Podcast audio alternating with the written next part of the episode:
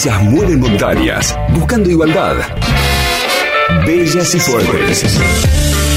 La columna de género en viento a favor.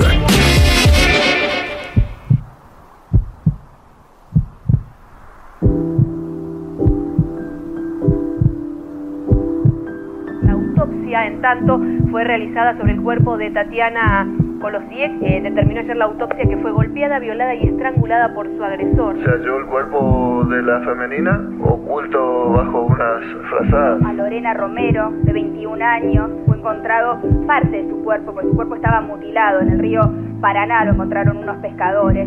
Anaí fue secuestrada, fue violada, fue torturada, fue asesinada. fue- A las 3, 4 de la mañana aproximadamente, según estiman las pericias, fue asesinada al menos una decena de puñaladas en el, en el cuello, estrangulamiento. A ver, el detalle forense marca 35 heridas de arma blanca, que la mataron a Florencia de 35 puñaladas. Ayer se cumplió una semana del femicidio de Guadalupe Curual en Villa Langostura. No hubo justicia porque su femicida, Bautista Quintriqueo, murió también ayer después de permanecer internado en grave estado en San Martín de los Andes y tras intentar quitarse la vida dos veces. Tiemble el Estado, los cielos, las calles, que tiemblen los jueces y los judiciales. Hoy a las mujeres nos quitan la calma, nos sembraron miedo, nos crecieron alas. A cada minuto de cada semana nos roban amigas, nos matan hermanas. Destrozan sus cuerpos, los desaparecen. No olviden sus nombres, Por favor, señor presidente. La historia de Guadalupe es tan terrible como la de Jimena Huanca de La Matanza, quien fue asesinada el 21 de diciembre del 2020 por su pareja Juan Gabriel Mamani. Después del femicidio, él se suicidó. Nilda Piano, de 57 años, también fue víctima de femicidio en Tras la Sierra el 20 de enero de este año. Luis Aguirre, su marido, la mató y después se ahorcó. Pero el femicidio de Guadalupe Curual esta vez nos tocó de cerca. Fue en Villa Langostura, en pleno centro.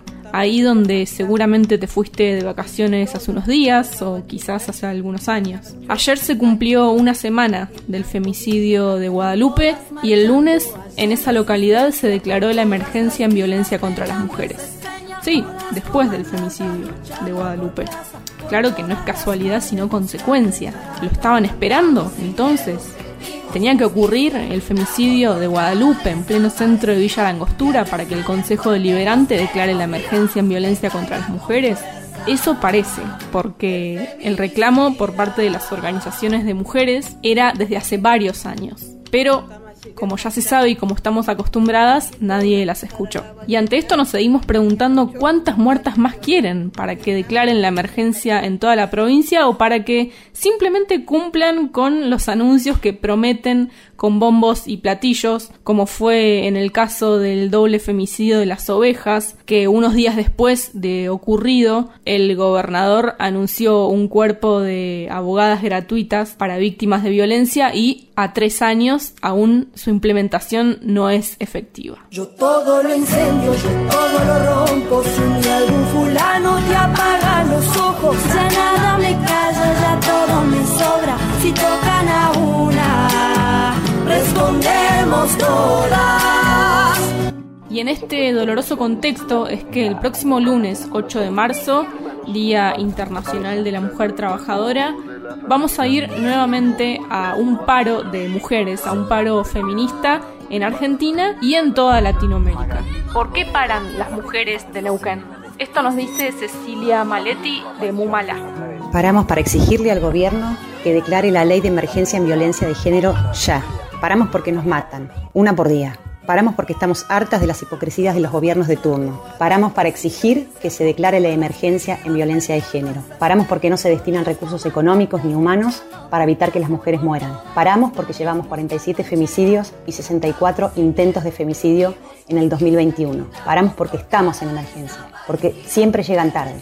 La ley de emergencia significa aumentar el presupuesto en las áreas destinadas a la asistencia y a la prevención de la violencia. Oficinas de violencia en los barrios de toda la provincia equipos interdisciplinarios profesionalizados y en condiciones dignas de trabajo. Emergencia significa asistencia económica a las víctimas de violencia, refugios de buena calidad. Paramos para exigirle al gobierno provincial y nacional que se declare la emergencia en violencia de género ya, que dejen de mirar al costado, que dejen de llegar tarde.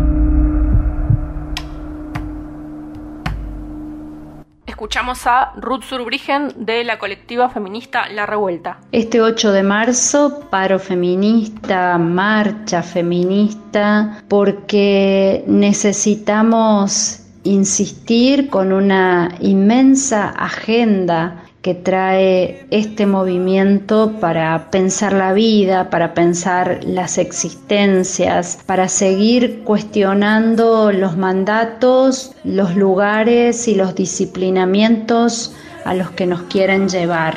Porque el patriarcado no se soporta, porque la justicia patriarcal es cómplice de las violencias machistas por acción o por omisión, porque no queremos pagar las crisis con nuestros cuerpos y territorios, porque las calles son también un refugio colectivo. Y es allí donde queremos refugiarnos para seguir tramando otras posibilidades de existencia. Así que el lunes 8 de marzo nos encontramos en el Monumento a San Martín en horas de la tarde para seguir exigiendo por todo lo que nos deben.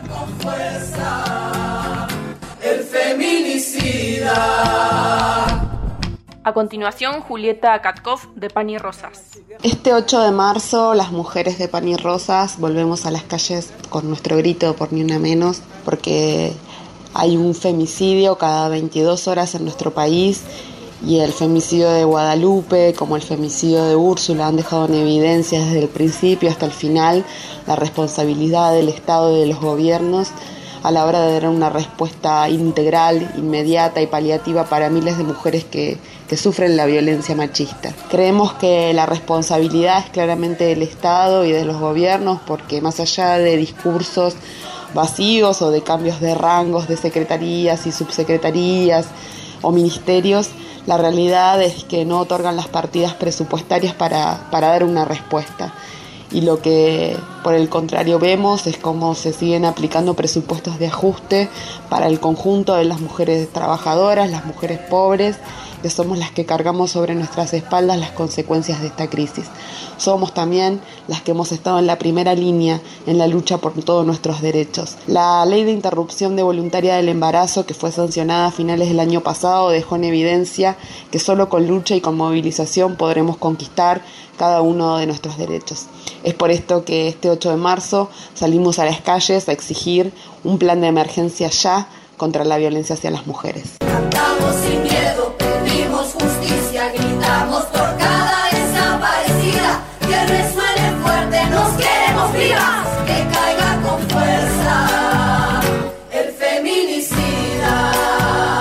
Escuchamos a Azul Dragone de Empoderadas. Este 8 de marzo paramos por todas las que ya no están, por los femicidios que siguen aumentando. Paramos para exigir una justicia feminista con un cambio real y una transformación real dentro del Poder Judicial machista y patriarcal que nos mata todos los días, nos revictimiza constantemente cuando hacemos una denuncia de violencia de género, cuando no nos dejan acompañar a las personas que quieren hacer la denuncia, cuando no hacen respetar las medidas cautelares.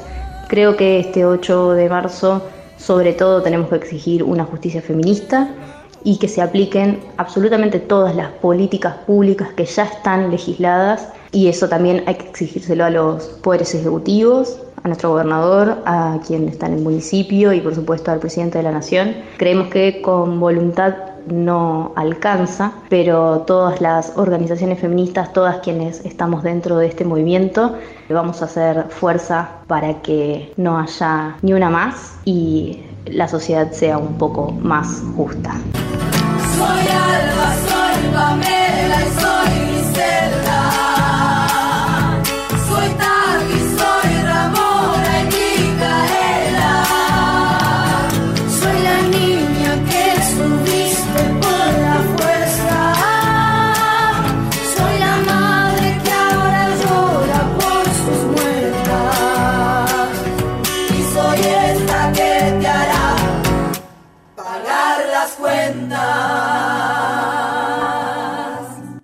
Nos dice Micaela Gómez de Libertas. Ante un nuevo día de la mujer trabajadora y ante una nueva ola de femicidios en la que nos quitan una mujer por día, paramos porque estamos hartas de que nos maten, hartas de que nuestros cuerpos terminen mutilados, tirados en una bolsa, acuchillados o enterrados tras una violencia que denunciamos y de la que el Estado no se hace cargo. Paramos exigiendo que es urgente que los gobiernos se hagan cargo de este flagelo, determinando legalmente que las mujeres estamos en emergencia, para que se tome real dimensión de esta violencia machista que no nos deja vivir libres y en igualdad de condiciones. Paramos porque con esa emergencia necesitamos el presupuesto adecuado para que las políticas públicas hagan realidad la prevención y no tengamos que seguir exigiendo justicia ante cada una de las víctimas. Este 8 de marzo gritamos fuerte que libres y vivas y con derechos nos queremos. El feminicida. El próximo lunes 8 de marzo entonces habrá un nuevo paro de mujeres. En Neuquén marchamos a la tarde en el monumento a San Martín, por Guadalupe, por Karina, por Valentina, por María José, por María Marta, por Cielo, por todas las que ya no están. Tiembla en sus centros la tierra al sonoro rugir del amor. LU5 Podcast. Viento a favor.